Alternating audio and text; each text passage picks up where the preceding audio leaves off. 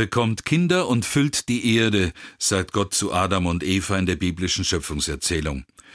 Ich höre bei diesem Auftrag mit, die Erde hält genügend Lebensmöglichkeiten für alle bereit, macht euch also keine Sorgen. Ich gebe zu, das ist fast ein Widerspruch in sich selbst, denn wer Kinder hat, eigene, angenommene oder anvertraute, macht sich Sorgen. Natürlich, klar. Umso wichtiger, dass Kinder nicht unsere Zukunft sichern. Wir sollen sie stark und mutig machen für ihre Zukunft. Das ist eine gute Sorge und jede Mühe wert. Zu allen anderen Sorgen sagt Jesus in der Bergpredigt, Sorgt euch nicht um euer Leben, was ihr essen und trinken werdet, auch nicht um euren Leib, was ihr anziehen werdet. Ist nicht das Leben mehr als die Nahrung und der Leib mehr als die Kleidung? Wer ist aber unter euch, der seiner Lebenslänge eine Elle hinzusetzen könnte, wie sehr er sich auch darum sorgt? Berühmte Worte Jesu. Sorgt euch nicht, die kleinere Form der Hoffnung. Folgt nicht eurem Angstsinn. Ich verstehe die Angst von Menschen, Kinder in eine Welt zu setzen, die außer Rand und Band geraten ist. Dennoch möchte ich Ihnen widersprechen. Ob Kinder kriegen oder eben gerade keine Kinder kriegen, bei beiden Einstellungen geht es darum, wie sichere ich die Zukunft. Früher lautete die Bewältigungsstrategie, ich kann das eigene Überleben sichern, wenn ich Kinder bekomme.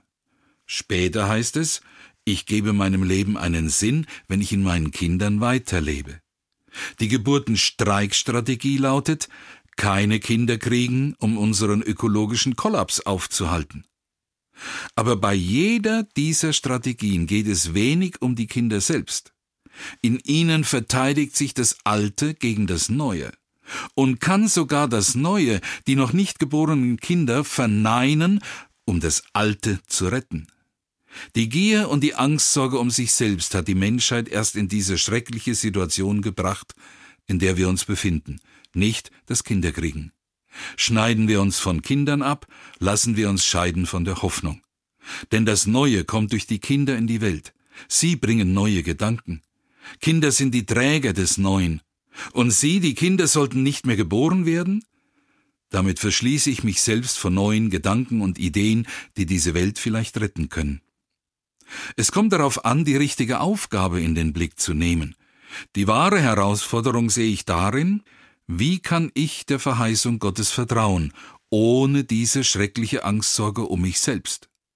Auf der Welt sind genug Lebensmittel und Lebensmöglichkeiten für alle da, selbst für acht oder mehr Milliarden Menschen. Es braucht intelligente Lösungen, wie wir das gerecht verteilen, was alle brauchen. Wo die herkommen könnten? Das Neue kommt von vorne, ich muss es nur empfangen wollen. Dann wird das noch was mit der Zukunft dieser Erde weil ich es bin, der von seinen Kindern etwas Neues erfährt, was ich mir nicht selber sagen kann. Meinen Kindern will ich zuhören, und vielleicht findet das, was ich im Leben gelernt habe, dann auch Gehör bei meinen Kindern. Ich stelle mir vor, in 50 Jahren reibt sich ein Mensch verwundert die Augen und fragt, was uns heutige im Jahr 2024 bewogen hat, auf einmal anders zu leben, als wir es bisher getan haben wie das kam, dass sich die Menschen noch einmal ändern konnten. Es ist doch nicht ausgeschlossen, dass die Zukunft eben nicht die Fortsetzung des Schlechten ist, das wir anrichten, sondern dass es einen Umschwung zum Guten gibt. Daran will ich glauben. Mag sein, dass das total blemblem klingt, aber ich finde, ein wenig bekloppte Hoffnung sollte der christliche Glaube schon haben.